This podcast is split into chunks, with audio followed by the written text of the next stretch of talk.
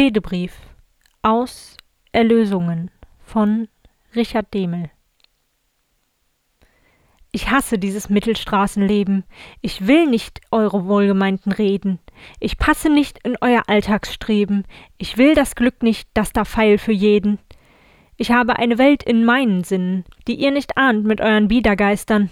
Drum lasset das bedauern, lasst das meistern. Ich fühl's. Ich werde eins die Schlacht gewinnen. Und habt ihr dennoch recht mit euren Lehren, und sollt ich zu entketten nicht vermögen, was in mir stöhnt und schreit dem Licht entgegen, so werd ich dennoch euren Rat nicht ehren. Ich lege eher nicht das Schwert von Händen, bis Wunden oder Kronen mich ermatten, und eher nicht entgürt ich meine Lenden, bis im Olymp ich oder bei den Schatten.